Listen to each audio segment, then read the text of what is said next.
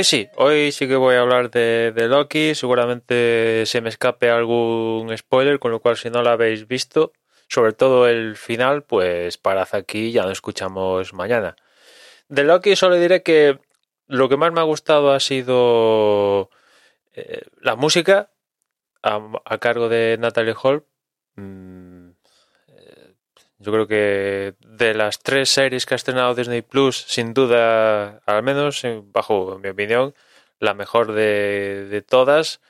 Una música que ha conseguido expresar lo que es la, la, serie.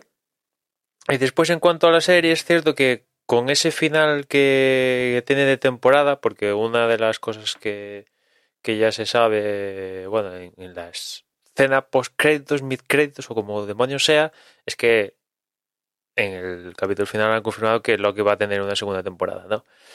Eh, ese último capítulo, pues después de toda la acción del capítulo anterior, eh, de los últimos dos anteriores diría más bien, llegas al último donde acción, lo que es acción, acción, pues no hay nada, básicamente nada, y básicamente es contarte un poco lo, que está pasando y lo que se viene en, el futuro de, del, del UCM que es que es grueso, ¿no? se especulaba mucho cuál va a ser lo que provoque la explosión, la implosión del multiverso y en vista de lo que ha pasado en Loki, pues eh, esta implosión barra explosión se provoca en, en Loki, ¿no? Con la aparición de, de, este personaje que en último capítulo les llaman El que permanece, que básicamente es Immortus, la última versión de, de Kang, que está anunciado ya para la próxima película de, de Ant-Man and the Wasp, Quantumania. Ahí es donde va a salir Kang. Y básicamente este personaje, para el que no sepa de qué va, digamos que es la última expresión de, del concepto de variante que nos introduce esta serie de Loki, pues la variante suprema es este personaje, ¿no?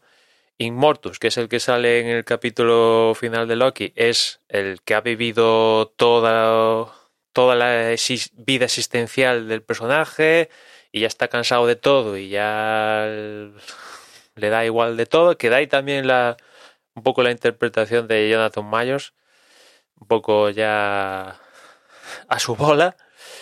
Y dentro de las variantes, pues está la variante mala, que es Kang, ¿no? Que es el que va a salir principalmente, ya digo, está anunciado en ant pero seguramente ahora que ya ha salido en Loki, pues no me extrañaría que, otras variantes de, Kang o el propio Kang salgan en, proyectos que no han sido anunciados con su con, su presencia, ¿no? Y este es un, un villano que, que viaja en el continuo espacio-tiempo, con lo cual ya os podéis imaginar que va a tener bastantes ramificaciones, incluso mayores que las que tuvo Thanos, porque al tener presencia en el continuo espacio-tiempo, pues aquí ya nos podemos encontrar con, con variantes de, este personaje. En concreto hay variantes importantes, pues habría Immortus, este que ya, ya hemos visto en, en Loki, que aunque le da Matarile Sylvie, pues como ahora en el UCM hay viajes en el tiempo, etcétera, pues es posible que nos encontremos esta variante en el futuro. Eh, después tendríamos Kang y creo que hay como otras dos variantes de, del personaje que en los cómics son que sobresalen sobre el resto, pero bueno, hay aquí variantes de este personaje, hay, hay hasta un consejo de Kangs y todo, o sea que esto va, va, va para largo, ¿no? O sea que eh, desde luego vamos a ver cómo acaban de definir al personaje como, como villano, si es un villano que yo imagino, teniendo en cuenta sus características, que va para largo, ¿no? Pero sería triste ver cómo le dan matarile ya no digo Matarile que se lo carguen, sino Matarile que acaban con él pronto, ¿no?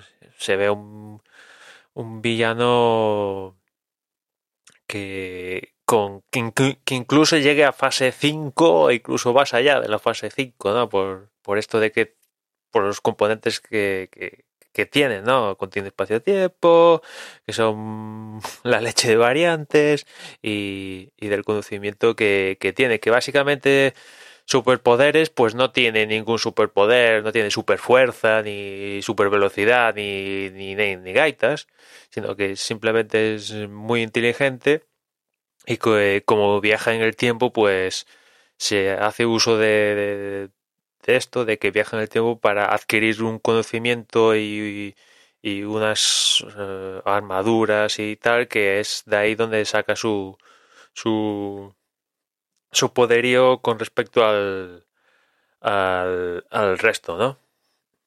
Con lo cual, pues, si algunos especulaban, bueno, igual es Wanda la que provoca el evento que desequilibra el multiverso, pues no. Igual es algo que pasa en, en todo el... No. Eh, igual es, pues no, al final va a ser Sylvie que se carga Immortus en, en, en Loki, lo que acaba desencadenando la ramificación del multiverso y que todo salte por, por los aires, ¿no? Y por otra parte, también me sorprende que esta presencia de este personaje en, en las series, ¿no? Porque parecía que parecía y sí, imagino que sigue siendo la intención de que va a haber gente que no va a ver las series Disney Plus va a poder seguir viendo el UCM perfectamente yendo de película en película. Y si ves las series, pues vas a tener eh, algo con lo cual rellenar los espacios y tener más información y que todo sea más cohesionado y, y, digamos que la experiencia suprema, la experiencia total es si ves las series de Disney Plus sumado a las películas, pero si solo ves las la serie, las películas, perdón, pues no deberías tener problemas. Y ahora sale esto. Y así más o menos estaba pasando con WandaVision y. Y la, serie de Falcon and the Winter Soldier, que si no las ves, vas a poder más o menos situarte en, en cómo quedaron de, en Endgame y cómo van a salir en las próximas películas de Doctor Extraño y tal, pues